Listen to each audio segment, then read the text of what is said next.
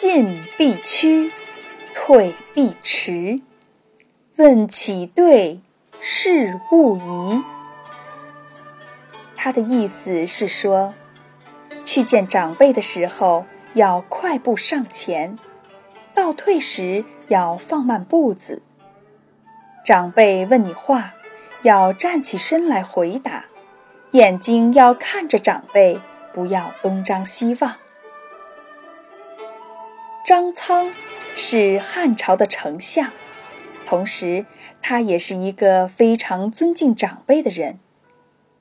张苍年轻的时候，曾经得到一个叫王陵的人的许多照顾，所以张苍当官以后，为了感谢他，常常像对待父亲一样照顾他。